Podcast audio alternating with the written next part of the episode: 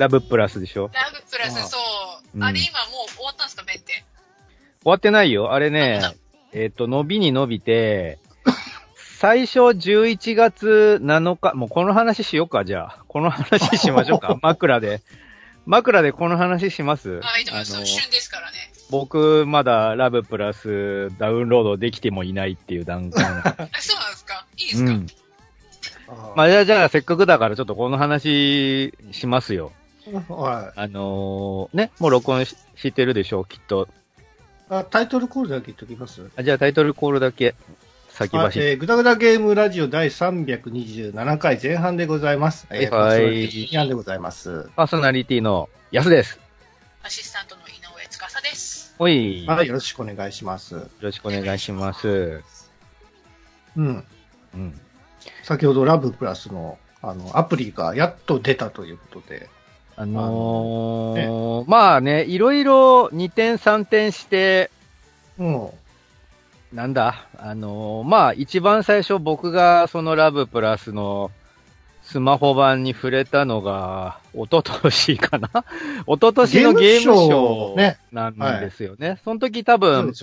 僕毎年ゲームショーに行った話をしてると思うんで、その2言ってま年、ね2年前のぐだらしで言ってると思うんですけど、出ましたよ。はい。ほんの5分ぐらいで戻ってこれなくなったみたいな話をすごいすごいっしてたと思うんですねけ。ど、え本来だったら、えーとはいその2年前の、えーまあ、ゲームショー9月に行われるんで、その9月に行われた年末、12月にリリースっていうことだったんですよ、予定では。それももう発表されてたと思うんですけど、えそれが、あちょっと無理なんで伸ばしますって言って、その次の年になって、春ぐらいかなと思ったら春もリリースされず、そのまま、はいまたゲームショーの季節が来て、あれ また、1年経ったぞって思いつつも、まあまあ、コナミブースに行ってもう一回ラブプラスに触れてみたりとかして、うん。で、まあ、その年もそのまま冬を越し、あれ ?2 年経った。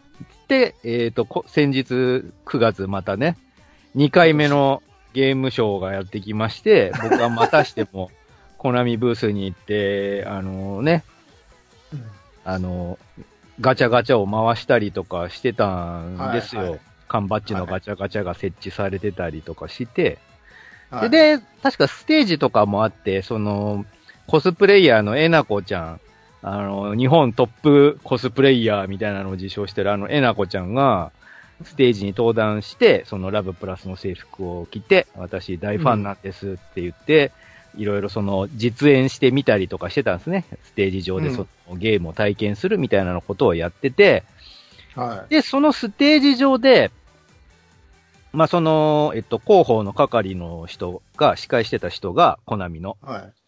えっと、えー9月、その9月にゲームショーがあって、もう11月にリリースしますって言い切ったんですよ。で、これってすごいことなんですね。その、まあ、すごいことつうか当たり前なんだけど、えっ、と、アプリで開発してて何が起こるかわからない、その、時間かかってる、えっ、と、スクフェス、スクフェスの、あの、スクスタ、ラブ、えっ、と、ラブライブの新しいアプリも散々伸ばしに伸ばして、で、その、いつぐらいにリリースします？みたいなので、大抵ぼやーんってぼかしといて、予防線貼っとくのが割と最近の その通例になりつつあったんだけど、うん。急にもう2ヶ月後に出しますみたいなのパンっていきなり言い出して、え、だって散々2年も音沙汰なく待たせといて急に言い切っちゃって大丈夫なのかって俺は思ったんですよ。なるほどね。でね、そのステージ上で、もう本当11月に出せなかったら僕は腹を切ります、みたいなことを言い出してさ、俺確かに聞いたぞっつってもう急いでツイッターにリプパーって書いて腹切るっつってんだけどこいつみたいなのを散々拡散させといて、もう逃がさんって俺はやってたんですけど、はいそしたら、その11月中に出しますみたいなのを、急に10月30日にリリースしますっていきなり前倒しにしたんですよ。いいじゃん。すげえ前倒しにしたよ。今までその散々伸ばしに伸ばして、2年も待たせたのの、なんか罪滅ぼしなのかなと思って、今までね、散々その期待させといて、ずっと2年もファンをさ、待たせてあげこうとさたなかったのを、せめてもの、そのね、あのー挽回しようってことで、急に前倒しにしたって思って、えーって思ってたんですよ。で、僕落とそうかなと思ったんだけど、その、最初はい。落とすときに、えっ、と、まあ、サーバーが重くて落とせないみたいな話がツイッターにバーって流れてきたのと、あと僕スマホが今割とパンパンで、あの、いろんなあの、いろんなクレジットカードのポイントを集める、ね、うん。そのクレジットカードの公式アプリとか、ポイントアプリとか、えっ、と、はいはいはいショッピングとか、トラベルみたいなのを、それぞれ、はいはい。それぞれのクレジットカードごとにいろんなアプリをしてたら、パンパンになってしまって、あれ、空きがねえ、みたいなことになっちゃってて、えーと、ちょっとそれどかさないと落とせないわって思ってた矢先に、メンテに入ったんですよ。で、その、メンテに入って、当初ね、どんぐらいしてたかな？最初、11月の、えっ、と、ちょっとお時間いただきます。まあ、そのサーバーとかに負荷がかかってあと、アプリ的にも不具合があってどうたらこうたらみたいな、あの、理由を言ってて、うん。で、11月の2日とか言ってたのが、いつの間にかしれっと11月の7日ってなってたんですよ。で、その時に、はいはいそれ発表されたのが、えっ、と、そのリリース直後だったから、10月の末ぐらいだったはずなんですよ。で、あれリリースした直後にもう長期メンテだって思ったのよ。1週間もメンテすんのって僕は思ったんだけど、まあうんまあ、その前倒しにしたツケが出ちゃっているのかな。で、だったらいっそのこともちゃんとね、あの、製品として、ちゃんとそのバグと、バグとかもなくなって、不具合もなくな、なんか、なんか変なね、あの、ガチャとか、その、石とかを無限にもらえるバグみたいなのが発生してたらしくて、えーその時にダウンロードすげえわあ、もうそれダメじゃん、ゲームとしてって俺は思ったんだけど。わざわざじゃない。まあそういう不具合があったせいで、ちょっとごめん、長期になりますっつって、7日みたいなことを言ってて、ああ、そうなんですか。まあ、しゃあないわ、待ちますよ。ダウンロードできないことにはどうしようもないからねって思ってたら、はいこの間見たら、11月の末になりますとか言い出してて、いやもう、だったら最初から時間かけて、一番最初にその宣言してた11月中に出しますでよかったじゃん、わざわざ。前倒しにしなくても無理して、みたいなことが、えー今起きてます。ああ、じゃあ結局、ダウンロードもできないし、僕ダウンロードするチャンス一回もないまま、ただ単にメンテ入ってますみたいな情報だけが流れてくる。ああ、厳しいだろうな。うん多分、まあ、なかなかてんやわんやなんだと思いますよ、不具合だらけでね。散々いろいろ突っ込まれてるらしいから。多分課金すできるやつでしょ？それって。あそう、もちろんそのガチャありきで、ああ、じゃあ、シビアになるよね、その辺は。あ割と一方的なんだけど、あの聞いたそのね、プレイした人はもちろんいいるらしくて結構な、そのラはいはい。プレイヤーが。ええその、伝え聞く噂によると、お付き合いする彼女のその好感度を上げるために課金が必要らしいんだよ。そうそうそうそう。だねえこ。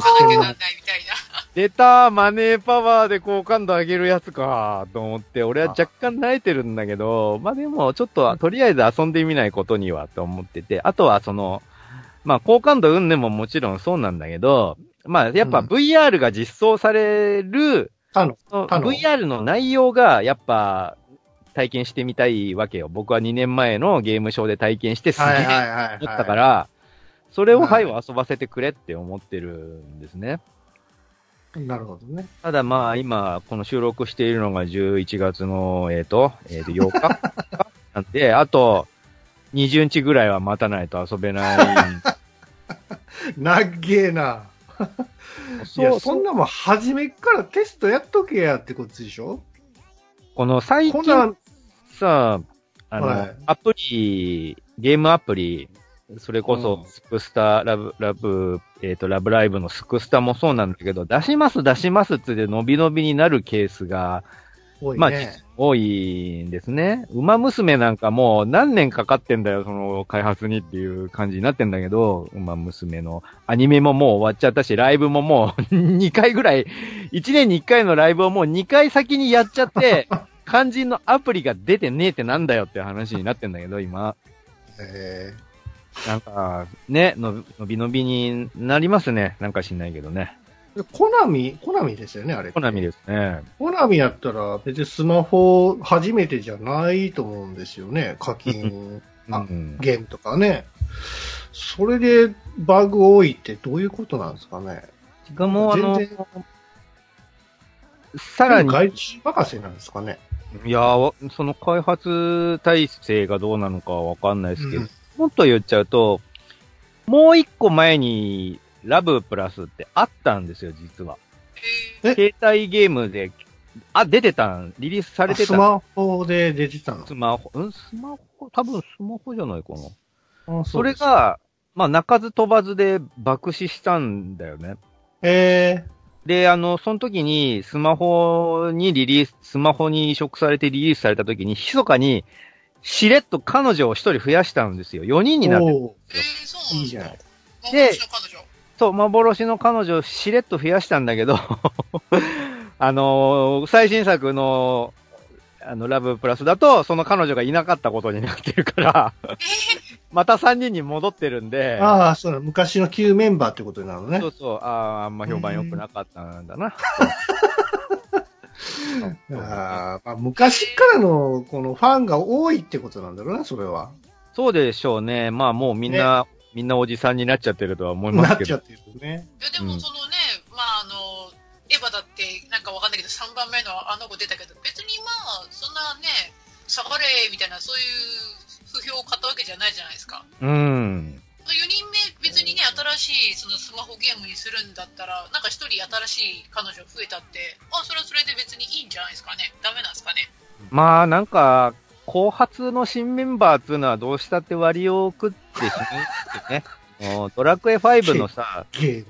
ドラクエ5のね、ビアンカとフローラが、えっと、はい任天堂 DS に移植された時に新たに3人目あ、のそうそう。あー花嫁を追加したんだけど、そうそうそうまあ、その子が人気なくてさ、うんもう、絶対だって、普通、ビアンカかフローカフローラのどちらかを選ぶまあから、確かにな3人目っていう選択肢はないんだよね、基本。その、えー、その子のことをね、接していけば、ああ、なんか二人よりも、なんか割と、俺、俺としては好みじゃない？みたいな。差別化があればいいんじゃないですか？そのね、性差格の別化、まあ、そのドラクエ5で言うと、ラブプラスの方は知らないけど、俺遊んでないから。ドラクエ5の方で言うと、割と、えっと、ビアンカが幼馴染で一緒に戦ってくれるちょっと元気な女の子。そうそうそう。ちょっと性格きついところもあるけど、本当は女の子らしくって主人公のことをうん持ってるよ、みたいなのに対して、フローラは、もうお金持ちのお嬢様で、魔法は使えるけど、戦闘はそんなに得意ではないみたいな、その、本当真相の令嬢みたいな、その差別化ができて、その3人目ってなった時に、もうこれしょうがねえ、差別化図るためにはどうしようもねえからって、ギャル枠にしたんですよ。イケイケギャルみたいにしたの。そしたら、まあ、オタクがそれに反応しなくてですね、ギャル。ギャルと結婚するのは厳しいわ、みたいな感じになっちゃったんですね。ただ、本当は、あの、まあ、その新しく追加されたギャルって本当はフローラのお姉ちゃんなんだけど、え、そうなんですか、えーそう、そうなんですよ。血縁なんですよ。で、急急にその花嫁二人候補のどっちを選ぶみたいなところに急にその三人目がさーって現れて私もみたいなことを言って入ってくるポジションなんです。に姉ちゃんからダメですよ姉ちゃんが、姉ちゃん来たらなんか、えー、なんか妹のね、なんか、まあ、彼氏候補じゃないですけど、え、え、何？ね、お前も？みたいな。そう、だから唐突すぎて、そのストーリー的にも何急に割り込んできてんのみたいな感じになっちゃってる。他の二人は、その、えっ、と、ゲームストーリー的に子供の頃のエピソードとかにちょこっと絡んできてたりとかして、うん一緒にあの怖いお化け屋敷のお城とかを冒険したりすうんうんるエピソードみたいなのがあっての大人になって結婚みたいなのが本当はストーリーであったんだけど、はいはいはい。追加されたメンバーに関してはそういうのをもう差し挟む余地がなかったから、で急に大人になってあえてあれですよ、幼馴染要素はちょっと乗り除いて、大幼馴染の二人は二人で、まあ、いい出会いをしてるけど、またなんか違ったね、ところからなんか来た、あ、なんかこの子とはもしかしたら話が合うかもな、みたいな、そういう第三者いたっていいじゃないですか。いい、いい、いいんですよ。しかも、実は、この3人目の女の子は、あの、イケイケギャルを装ってはいるけど、根はいい子っていう、あの、付き合ってくとわかる良さみたいなのがあるポジションで、しかも、あの、パーティーメンバーに加えると、一番強く成長するのがその子だったりもするんですよ。そんで確か、確かなんか勇者、勇者シリーズの装備とかまで身につけられるなんかすげえキャラみたいなポジションだったはずなんだけど、まあ、いかんせんその、誰も選ばないから、そういうポテンシャルが発揮されないままで終わって、まあ結局ね、劇場版映画とかでもまあ出てこず、みたいな感じになっちゃいますね。お姉ちゃん設定が良くなかったんだろうね、多分。そうなんですかね、どうなんですかね。多分妹あたりの方が良かったね。ギャルがいけなかったんじゃないのかただ単に。どっちもじゃないですか。で、ね、姉ちゃんはやっぱりね、やっぱもフローラファンの方からするとちょっとね、なんだこいつってなるじゃないですか、やっぱり。うん。な、なんかね、その、しかもそのギャルみたいなのになった経緯として、そのプロデューサーかなんかが、キャバクラ通いしてて、よし、じゃあお前のこと出してやるよ、ゲームに、みたいなことを言ったとか言わないとか、みたいな噂がちらっと流れたりもしてたんですね、当時。わかんないけどね。真実、あの実際のところはわかんないですけど、みたいなところで急にそのなんか、キャバ嬢みたいなお姉ちゃんを急にポンって出されて、その中から結婚相手選べみたいなことを言われましても、みたいな、になったわけです。いや、ほら、もうドラクエは、ちょっと、まあ、よろしくなかったけど、うん、そのね、ランププラスの方はもしかしたら、ね、一応スタートはみんなあるじゃないですか。まあ、スタートってから、ね、ねねさんだけ上だっけ？ねねさん、えっと、1、2、3年ですね、高校の、ちゃんと3つに分かれてて、だから、その時点で若干バランスは取れちゃってたんですよ。あー、年下、同い年、年上みたいな。そうそうそう。で、僕はその、新しい4人目の女の子が何年生なのかは分かんなかった。あの、そんなことないから分かんないけど、正直パッて見たときに、これといってプッシュできる部分がなさそうな子だったんですよ。パンチが弱かったのね。見た感じ、キャラデザを見た感じだと。だから、は、これ部が悪いんじゃないですかって僕はその、デザイン見た時から思ってたんだけど、まあね、いないことにされてしまいましたよ、最新作ね。なかなか、なかなかですね、難しいですね。ね。まあまあ、でも、なんだ、早く遊ばせてくれっていうのが正直なところですかね。あ、つかさんもやってみるの？まあ、正直、ラブプラス興味はあるんですけど、ただ、その課金して、あの、会話を集めていかないと、あの、好感度が上がらないっていうのはなかなかちょっと、うん、経済的に厳しいかなっていうのが正直ですね。なんだよね。つかささん今何かアプリ遊んでるんでしたっけ？私は FGO とか、あとまあそういう乙女向けの、まあ、アプリとかは遊んでるんで、役者さんを育てるみたいなの遊んでませんでしたっけ？そうそう、ASB っていう。そうだよね。あの、そう、えっ、ー、と、あれって舞台役者さんを育てるの？育てるっていうか、コミュニケーションをしていく。そうです、そうです。あのー、最近さ、男向けのアプリでも、うん、あの、うん、声優さんをもうダイレクトに育てるみたいなゲーム出て、出る、出たのかな？出るのかな？アイ、アイマス見たんじゃねえのか。アイマスは違うのか。えーね、あのー、大枠は間違ってないんだけど、まあ元は、まあ、えっ、ー、と、ラブライブとか、アイマスとか、その他、うん、えー、アイドル育て芸みたいなのが、まあ、うじゃうじゃうじゃうじゃっと出されて、うん、で、それぞれに、そのキャラの声を当てる声優さんが当てがわれて、その声優さんが実際にそのキャラクターの衣装を着てライブをするみたいな感じがもう流れとして一セットになってた文化があるわけですよ。はい。まあね、アイマスとかをヒットとして、そういうの流れがもうできちゃってて、もうなんだろう、その、まあ、それであわよくばアニメ化すればそれでよし、みたいな感じで、そうやってコンテンツをいろいろマルチに展開してって、えー、商売をするみたいなのは固定化されたんだけど、その、キャラクターに声優さんを当てて、オタクはその声優さんのファンになったりもしていくじゃないですか。うん。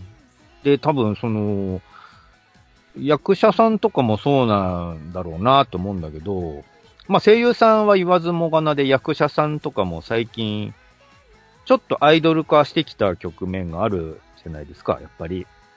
そうですね。うん。で、ある時誰かが、もうその何アイドルとかを応援するとかじゃなくて、ダイレクトに声優さんなり役者さんなりを応援するゲームでいいんじゃねって誰かが気づいたの。で それ本で。その役者さんを応援するみたいなのとか、それこそその声優さんをもう直接育てますみたいなゲームが最近ポコポコポコって出てきてるのね。実写？実写じゃない、もちろんキャラクターは、えっ、と、デザインされてて、ああ、はい。新人声優の誰々です、みたいな。で、それにもちろん、うんえっ、と、ややこしい話をするけど、新人声優の誰々ですっていう、その新人声優さん役の新人声優が当てがわれてる。はいはいはいはい。それちなみにちょっと私今頭の中であの、ホスト、ホストかってちょっと今、あの、ああ、み、み、貢ぐのか貢ぐのかみたいな。でね、これあの、そのね、えっ、と、多分、事務所みたいなのを、がポコンってあって、声優事務所みたいな、架空のね、うん。声優事務所がポコンってあって、その中に声優、新人声優さんが多分10 16人ぐらいいたかな。確か16人ぐらいバーっていて、ほ俺はその時点で若干多いなって思っていたんだけど、ううん。そこにその16人の新人声優さんに、16人ぐらいの本物の新人声優さんがキャスティングされてて、実際に。で、誰々役の誰々です。みたいな感じで、アプリがリリースされるのかなされたのかな？もし、もしかしたらされてるかもしれないけど、そんで、あわよくば、えっ、と、多分ね、オープニング曲とかももうあったから、このままそれが軌道に乗ったら多分またライブとかをやるんだと思うんですよ。実際のリアル系イベントを。うんなるほどね。で、なんか僕正直その、いや、その、間手っ取り早く、アイドルとかじゃなくてもうダイレクトに声優さんを応援するゲームにしたんだなって僕は思ったんだけど、ちょっとなんかややこしいことになってるなって思ったのは、その、新人声優を育てるゲームの新人声優役に新人声優を当ててるんで、うん。あの、名前を2倍覚えないといけないんです キャラクそれそのまま名前はキャラクターじゃ使って、例えば、まあ、その実際の新人声優さんの名前を、うん。あの、イラストだけ書き起こして、名前そのまま使ってるってわけじゃないんですか？それでも良かったし、あのー僕、せめてやってほしかったのが、えっ、とあの、ウェイクアップガールズワグ、ウェイクアップガールズみたいに、下の名前だけはどっちも同じみたいな感じにしてくれると、キャラクターと中の人ってすげえ結びつきができて覚えやすいんですね、我々。々。はいはいはいはい。あと、ウェイクアップガールズは7人だから覚えやすかったっていうのもあるんだけど、それを16人ぐらいのしキャラクターをパーンってずらずらって出されて、うん、初めてね、お目にかかる名前ばっかのキャラクターをバーンって16人分出されて、しかもそこに。初めてお目にかかる名前の新人声優さんをパーンって16人当てがわれると、うん32人分の名前を覚えない。最初に。もうめんどくせえじゃん、それが、その時声優点で。名で、キャラを声優名にすれば問題なかったのにね。そうなんですよね。だから、なんかその時点で若干知ってないかなって僕は思ってるんですけど、そう。ね。うん。難しいですね。まずそのね、新人声優さんがもう顔を出してたりなんなりするんなら、うん。まあ顔と一緒に覚えていくんでしょうけど、うん。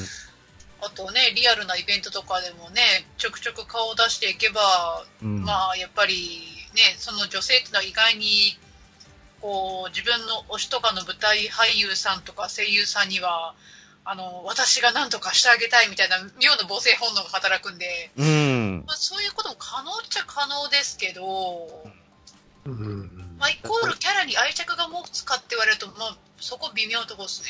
まあそこの所定になる、所定が多分推しを作って誰か応援してねってことだとは思うんだけど、うんそれ、にしてもまずそのキャラ名と中の人名を一緒に覚えないといけないんで、その辺覚えやすい工夫があった方が良かったんじゃないですかね、とは思いましたね。顔は似てるんですか？キャラクターの顔と本人は。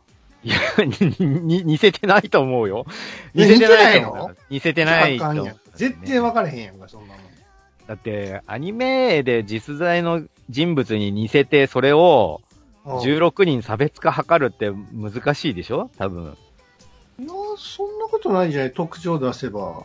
じゃあ、あのさ、人間ってさ、言うてもうんそんなに16人のね、可愛い女の子うん16人、絵で描けって言っても16人可愛い女の子のキャラを差別化、うん。差別化図らせて描けって言われたらきついじゃん、正直。5人ぐらいが検討しか？た。な。それを、それを、さらに、実在の女性声優さんを16人集めて、うんまあ、もちろんオーディションはするにしても、うん16人特徴をつけて、全うくん。わかりやすい別々のキャラの16人を集めるってなったら大変じゃん。大変ですうね。ん。あれですよ、まあ AKB の人みんなわかりますかって言ったら、えー、あー、みたいな、そんな感じじゃないですか。そう、僕、僕ね、今でこそ、あのー当たり前だけど、ラブライブのね、ミューズの9人、ちゃんと名前もわかりますし、歌ってる曲で9人の声ちゃんと聞き分けられるけど、当たり前なんだけど、これは。聞き分けられるし、もちろん区別もつくけど、パッて見始めた一番最初って、わかんない人がちらほらいたんですよ。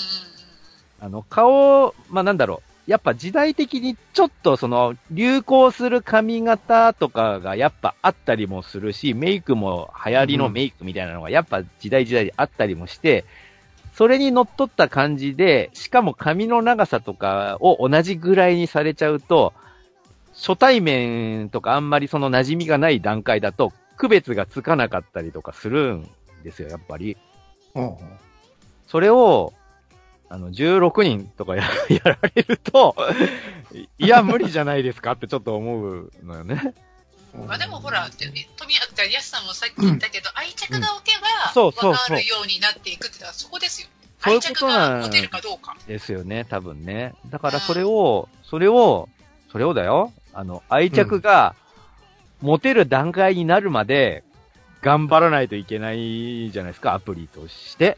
うん。まあまあまね、この今、大量にアプリあっちこっちにある、ね、あアイドルものやら何やらがこんだけある、その中に、新しいアプリを出して、その10 16人の新人キャラだ、足す16人の新人声優のアプリをポンって出して、愛着が生まれるまで頑張んないといけないんですよ。あ。大変やな。うん。そうや大丈夫？テレビやったらさ、結構手っ取り早くファンつくかもしれないけどね。うん、うん。なんかあの、秋山さん、秋山プロデュースのさ、7分の22っていう、あのありますね。バーチャル系のアイドルグループがあるんだけど、あるねあ。れとかテレビとかガンガンやってたりさ、PV とかバンバン作ってたりするからさ、うん。すぐファンつくでしょ。スマホうんだけだとね、結構しんどいかもね。うん。でもまあでもスマホもやりつつ、なんかリアルなイベントとかもまあ並行してやっていくんじゃないですか、さすがに。まあ多分まあそうそうなんでしょうね。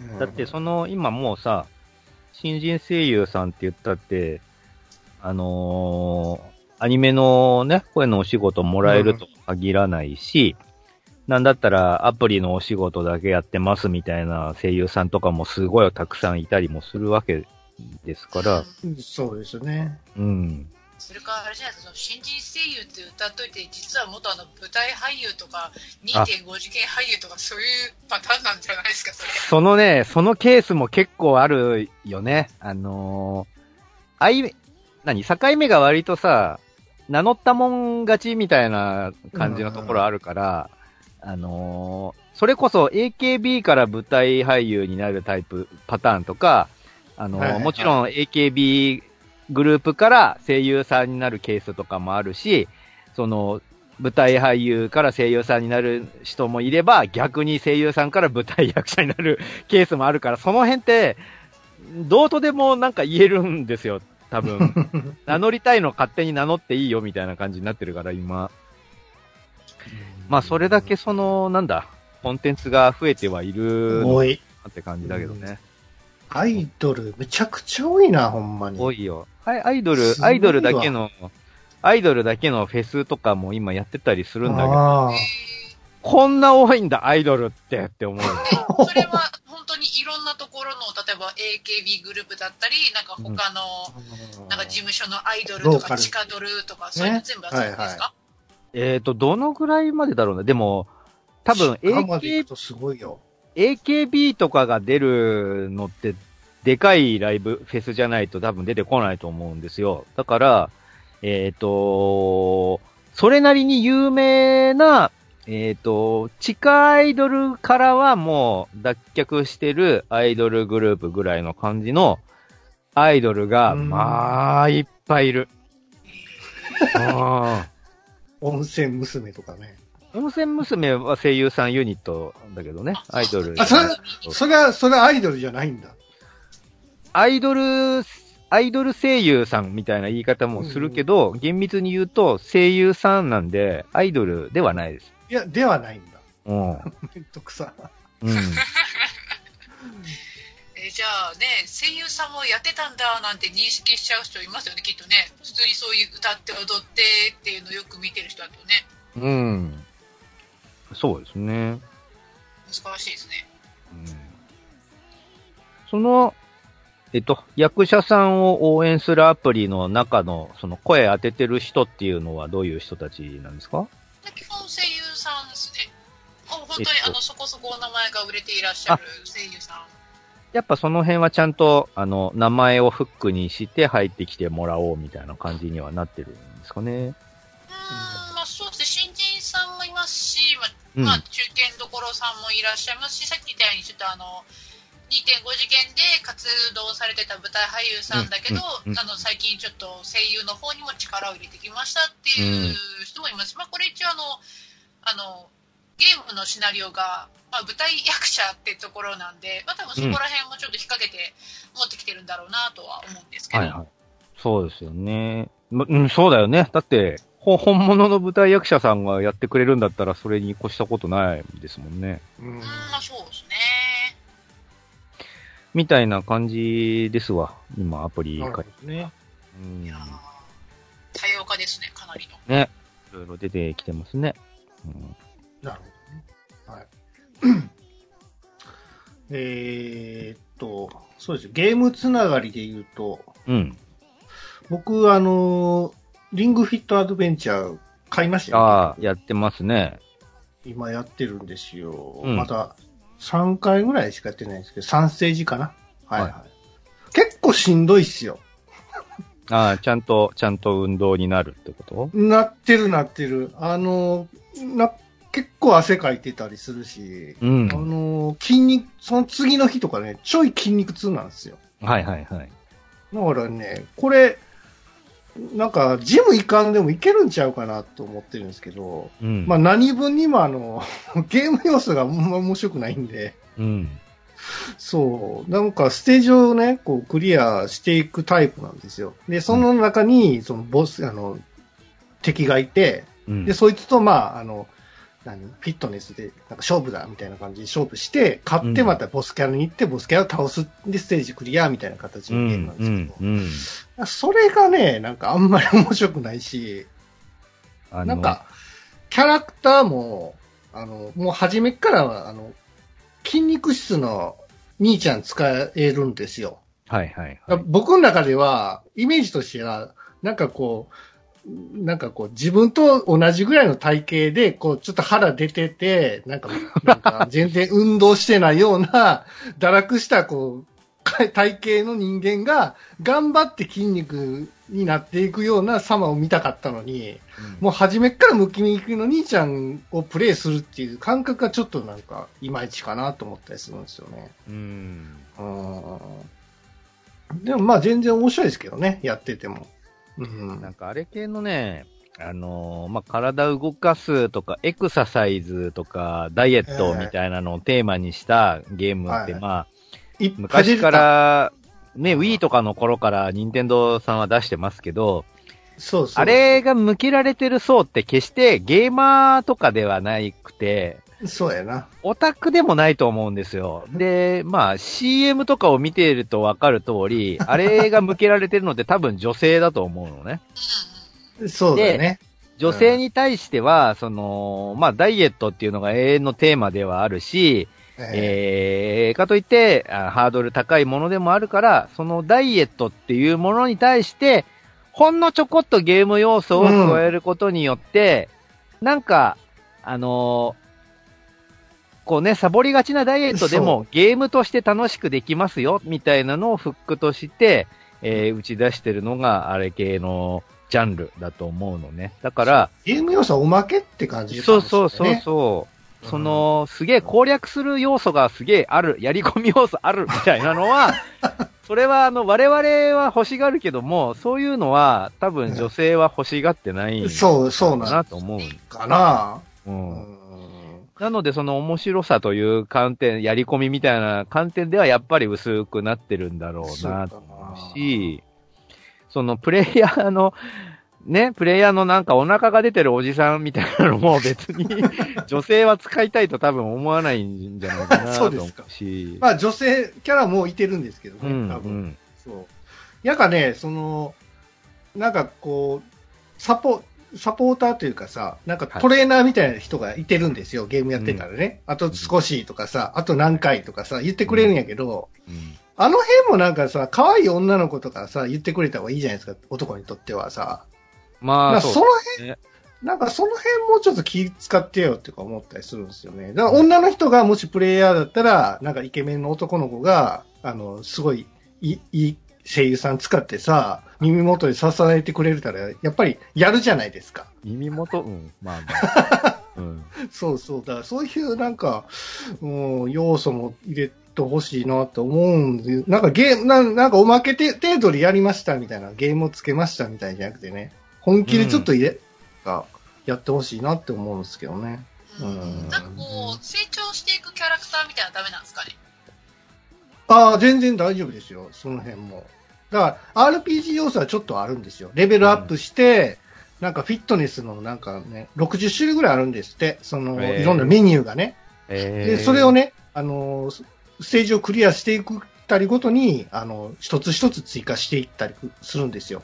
だその辺は面白いんですけどもね、うん。何分にもストーリー自体が面白くないんですよ、僕の中で。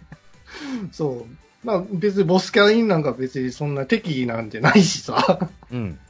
だから、普通になんか、なんだろうね、うん。そういうなんかアドベンチャー要素って別のアドベンチャーでもいいと思うんですけどね。なんか学園ものにするとかさ。うん。な、なんかなだから、ちょっと、そのブヨブヨのキャラクターを、こう、だんだんこう、マッチョにしていくと、女の子にモテるみたいな要素でもいいと思うんですよ。うんそうそう。なんか、だんだんこう、モテ、容姿も良くなって、みたいな感じ。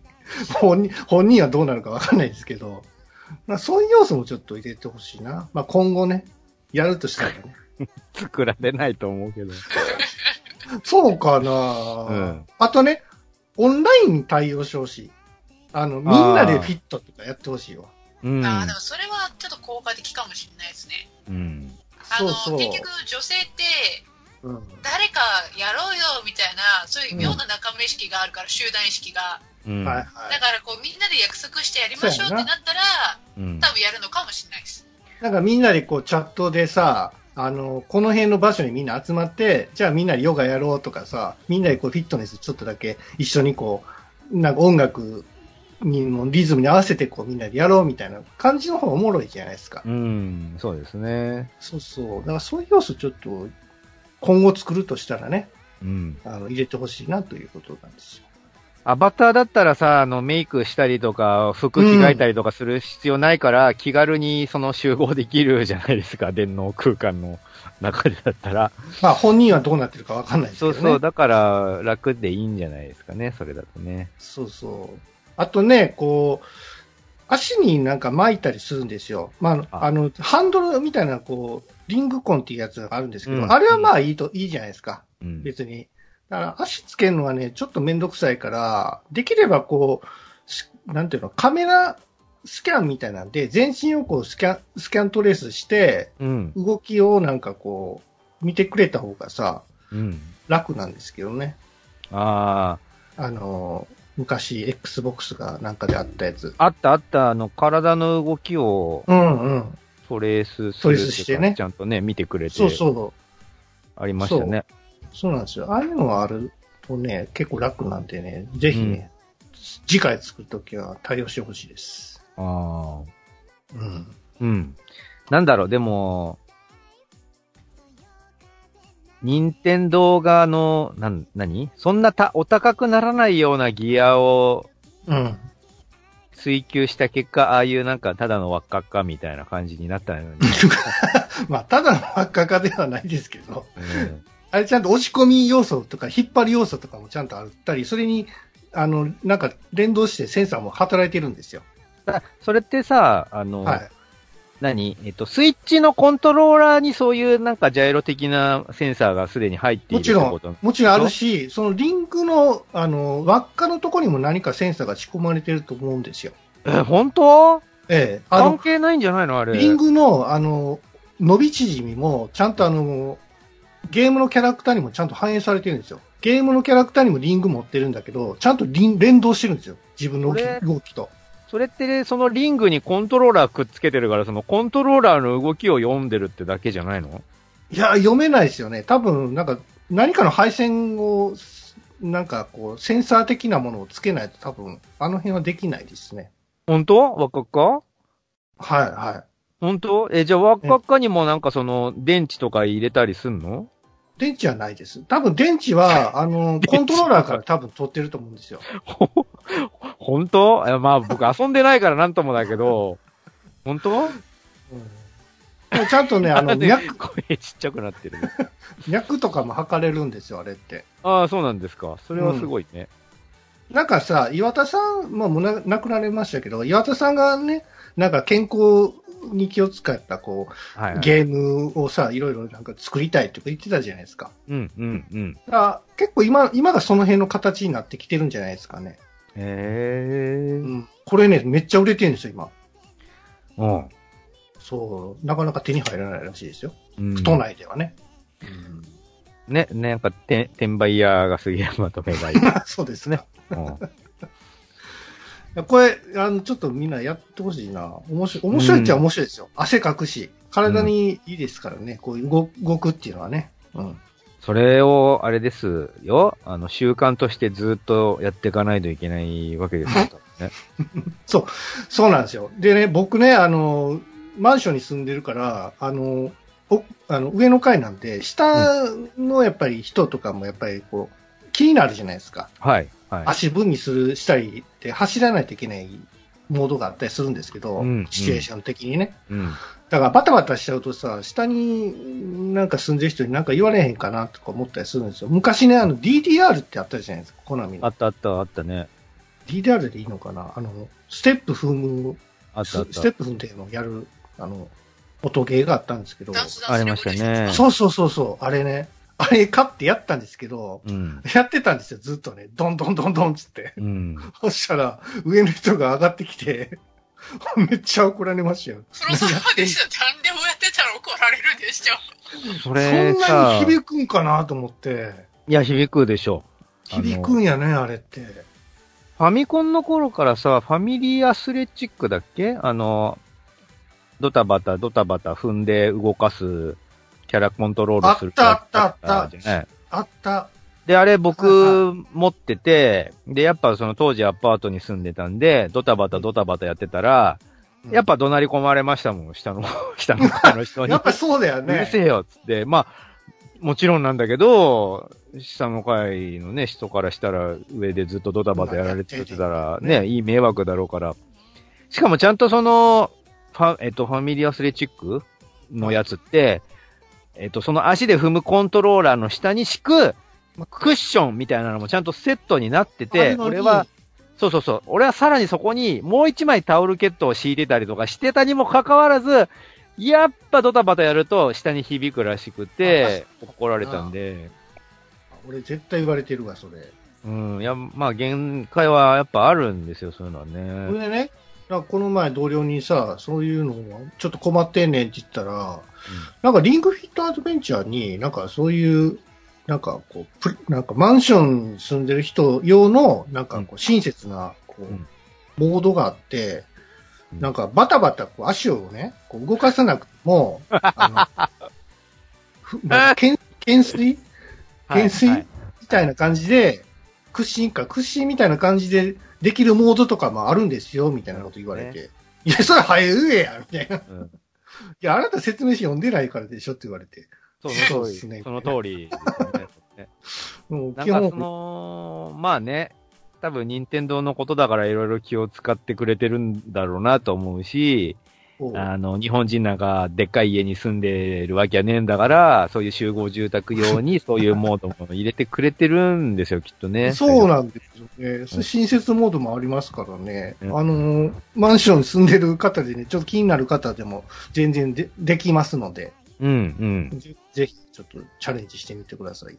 うん。ううんんこれ結構本格的なね、メニューなんで、うんあの、あの CM ではガッキーがこう楽しくやってそうに見えるんですけど、うん。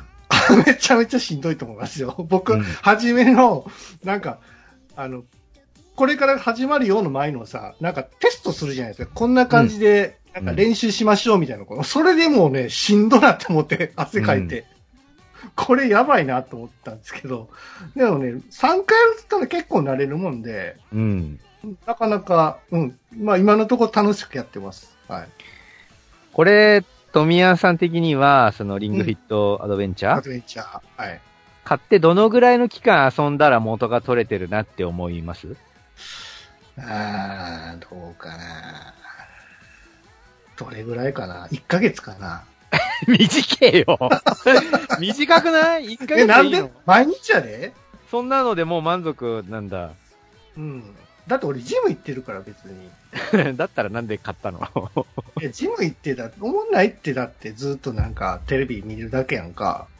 うんだからゲーム感覚でやりたかったんですよ。でも1ヶ月でもういいやってことになるんでしょ？まあね、そんな面白くないですよ。だからさっき言ったよ面白くないって、ストーリーが。これ、おすすめしちゃうんだ。1ヶ月。いや、俺は思んないけど、まあ、広く一般的には受け入れやすいゲームやなっていうことなんですよ。あのー、だったら、普通の人も、絶対飽きますって。うん。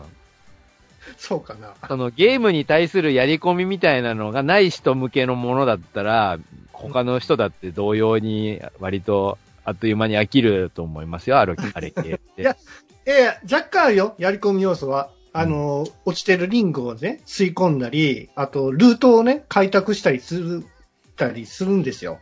はいあとレベル、レベル上げたりもするできるし、うんあと、その、記録はいとかも、あの、競い合ったりもするんですけども、俺そんなに全然興味ないから、うんうん。だから、一般の人は大丈夫ですよ。僕は いや、いや、自分が割とすぐ飽きるものを一般の人なら大丈夫ってどうなんだろうな、それは。そうですかね。いや、あのね、興味ある人が買うの全然いいと思うし、あのーちょっと面白そうって思った人は、買った方がいいと思いますよ。えええただ、ぼ、僕は、それ系のゲーム、割と昔からちょこちょこ買って、サクッと飽きてきた人生だったので、俺はいいかなってちょっと感じえ。あなた、あれだよね。なんか Wii フィット買ったんやね。Wii フィットももちろんある。あるよ。ありますあります。問題でどれぐらいの元取れたんですか？Wii フィットはね、どんぐらい遊んだかな？やっぱ、1ヶ月いかなかったんじゃねえかな。そう、だから、そういうのを僕は繰り返してきたんで、あれ系のものが、そんなにね。あの、長持ちするってことはないなっていうのはわかる、わかってるんですよ、人生の中で。そうそう、だから、あの何？運動としてこの先長くやるっていうことには多分そんな向いてないんじゃないかなって思うな。うん。そうですよ。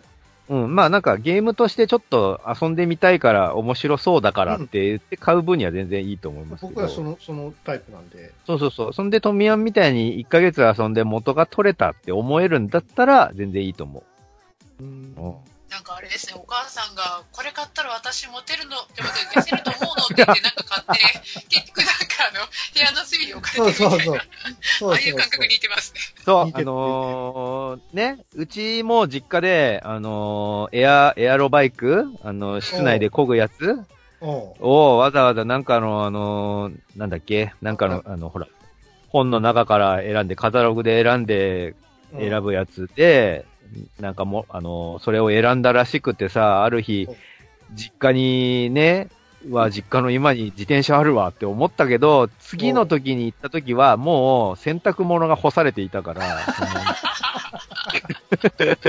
まあこうなるよなって俺は思ったんですよ、それ。何やでもね、ゲーム要素を入れるとね、長続きするはずなんですけどね。いや、ほらほら、ポケモン GO とかさ、その、ドラクエ GO やったか知らないですけど、うんドラクエウォークか。はい。今ちょっと流行ってんじゃないですか、ドラクエウォーク。そうだね。あれを、あれと、なんかこう、何ジムのこう、ルームランナーみたいなやつに連動させると面白くないですか？うーん、難しいな。えっわかんかと、な。ポケモン GO とかドラクエウォークは実際に移動してどっか場所を動いたりして、その場その場で、あの、レアなポケモンとかレアなアイテムとか見つけたりするところに肝があるような気がするから、あれを延々と室内だけでやれって言われたら、あんま面白くないんじゃないかな。そっかそっか。まあ、あとはオンラインかな。だってあの、ポケモン GO とかってさ、あれじゃないですか、結構あの、遠遠くでここだけしか出ないレアポケモンみたいな。そうそう。そうそれそれ確かにそれに行くのは楽しいけど、そこまでしていくのめんどくさいなって人には意外にそういう案があるかもしれないですよ。まあ、そうなのかね。でもさ、それ、なんだろうね。そのドラクエとかポケモン GO が一般大衆に浸透したのって、あの、や、やる、その層をうん。ゲーマーだけを見越してないからなんじゃないかなって思うんですよ。ほうほうでなんか、室内でひたすらゲームをコツコツやるみたいなのって、それってゲーマーの行動なんじゃないのかね？うんまあ、正直そっち寄りの考えなんで、まあそうだとは思いますけど、なので、ゲーマー的視点だと家の中でコツコツやるのってすげえいいって思うんだけど、その広く一般に広める、みんなに遊んでくれ、課金してくれ、みたいな感じのは、やっぱその、なんだろう。どっかどっか、どっかそのね、鳥取砂丘にレアなポケモンがいるみたいな、じゃあみんなで行こうぜ、みたいな感じのになるんじゃないかなと思ってて。ああのー僕今ね、ゲームじゃないんだけど、少し前に話したと思うんだけどさ、その、いろんな、あのークレジットカードとかいろんなその、キャッシュレス活動の一環で、ーはい。活動。はい。あのーコークオンっていうアプリを落としてやってるんだって話をちょこっとしたんです。この前言ったね。コークオンそのキャンペーンで1個買うたびに100円戻ってくるっていうのをやってて、でね、あれって、あの、万歩計と連動してるんですよ。うん。うん。で、万歩計と連動してて、一定数、えっと、一週間かなうん。一日ごとも測ってんだけど、一週間で何歩以上歩くと、うんスタンプがポコってもらえるんですよ。頑張りましたね。つってスタンプがポコってもらえて、そのスタンプを15個ぐらいかな貯めると、タダでジュースがもらえるんですね。で、それってまあ、いっぱい歩けば歩くほどスタンプがもらえるってことだと思うえ、じゃあ振ればええやんか。振れ、振ってもできるのかな？なんか場所も測ってるんじゃないかなああ、え GPS つけないとダメなんですね。うん。で、あのーでね、えっと、僕いつも月曜日にジュース買ってんだけど、月曜日に買うと、1個につきスタンプ2個くれたりとかするんですね。あーで優しい。その、そうそう。で、そのスタンプ2個くれるのと、えっ、と、1個買うと100円キャッシュバックされるのを使って、あと、万歩計で何歩以上歩くとっていうのをもうスタンプでくれるのをずっと使って、僕ずっとタダでジュース飲んでたんですよ。でね、あのーさらにキャンペーンで、今、コークオンでね、あの、紅葉見に行こうキャンペーンみたいなのやってて、うん。これ富谷さんがアイディアで言ってたんじゃないかなと思うんだけど、その紅葉、日本各地の紅葉のスポットに行くと、そのスポット限定のオリジナルスタンプみたいなのがくれんの、ポコンって。あなんかそういうなるほどね収集癖を刺激しそうます、ね。そうそうあ、。ススタンプラリー的なやつね。現地に行かないともらえない特殊なマークのスタンプがポコンってもらえるんですよ。それを日本各地で集めてね、みたいなことを今やってるんですよ。あ、俺のネタやな、それ。そう、だから、あとンが言ってたやつだ、これって。俺聞いてんのか？このラジオ聞いてんのか？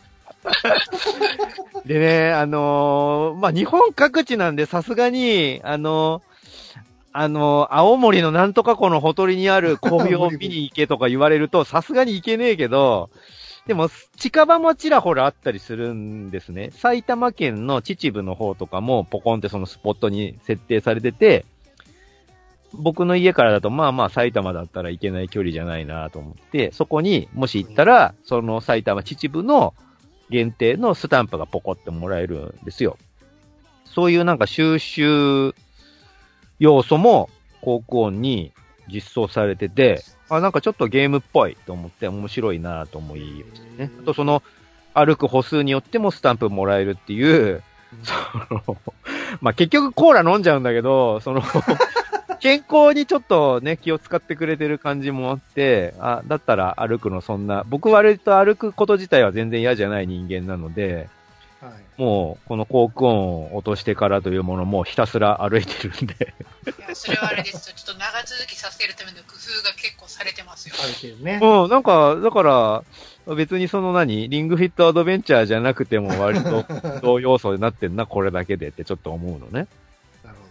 うん。でゲーム要素があるっていうのは、やっぱり持続はしますよね。そうですねうん。スタンプもらえるの。ジュースもらえるのって大きいですよね。大きい大きい。そうそう。ご褒美があるの大きいんですよ、やっぱり。リアルにねそうなんで。すよね。うん。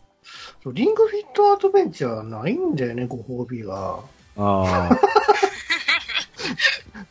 ゲームの中でしかないからさ。痩せるっていう、その、痩せ痩せた実感があるっていうことじゃない？いやだ痩せた実感をゲームで見たいわけよ、俺は。ああ、なるほどね。そう。だ初めからムキムキを、はいムキムキのキャラクター出してほしくないんだよ。ああ、だ体重計もか、あの、ほら、そそれこそさ、前出てた Wii のさ、Wii フィットだってさ、あう。れ、うんあのー何？足乗せる台？あれ、ちゃんとあの、体重計も兼ねてたから、体重も測れる。えうんー、じゃあ体脂肪率とかもわかんの？そうそうそう、測れるんですよ、あれだけで。そうですか。だから、うん Wii フィットも、だだから、Wii フィットにそれらはすべて実装されてて、それでも俺は1ヶ月でもう飽きてる。いや、だから、ゲーム要素をもっと面白くしてほしいってことですよ。そうなっていくと、ゲーム要素をプラスしていくと、だんだんゲーマー寄りになっていって、ゲーマー的にはおもろいやんって思うけど、一般のその、あの。コアじゃないライトゲーマーとか、女性ファンは離れていっちゃうと思うんですよ、逆に。そうかな、でもオンライン要素はおもろいでしょ？オンライン要素はあってもいいと思いますよ。ね。うん。みんなでやるアドベンチャーとかね。そうだね。まあ、ど、どうなんだろうな。その辺、女女性的に面白いと思うんだったらうん。いいんじゃないですか？あとはほら、あの、君らやってるアイドルを支えるためにこう、なんか、踊りとかやってんじゃないですか。あるね、あるあるある。ああいうのをフィットアドベンチャーにも対応するとかさ。うん。ね。結構の運動量なんでしょあれって。おそ。れこそ、それこそさ、あのーさっき言ってた、Xbox の体を動かすやつでダンスみたいなのあったじゃないですか。あったあった。ああいうので、ああいうので、僕はもう、すげえ昔のグダラジでも言ってたけど、あれの初音ミクさん版がすげえ欲しいって俺はずっと言ってたんですよ。応援してね。そうそうそう、はいはい発売されなかったですけども、そうそう、そういうのとか、ね、だったら、まあ僕、僕なんかは面白そうって思うかもしれないな。ああ、そういうのをいっぱい作ってほしいね。うん。うん。可能性はあると思いますよ。うんそれこそ、ニコニコとかの、その、踊ってみたじゃないですけど、ダンスがね、ダンスっていうものが普通に、体育の授業の中でもダンスの授業があったりするぐらいだから、ダンスがそう割とみ、ですね身近になってるんで、うん。なんかダンスをするゲームみたいなのがあっても良いんじゃないですかね。あマンション住んでる人は、それ、それやっ。ぱり、結局ダンスできい。ないから。サイレントモードとか無理やんか。その足使うから。無理ですね。おたげやったらこう、上半身結構メインじゃないですか、大体。まあそうかな。そう、そんなことないの？うん、まあまあそうかね。だからいけそうなんで気がしますけどね。うん。うんはい。ということで、えーちょっと時間長くなりましたけども、うん。以上です。はい。はい。はい、えー、ぐだぐだゲームラジオ第327回前半でございました。はーい。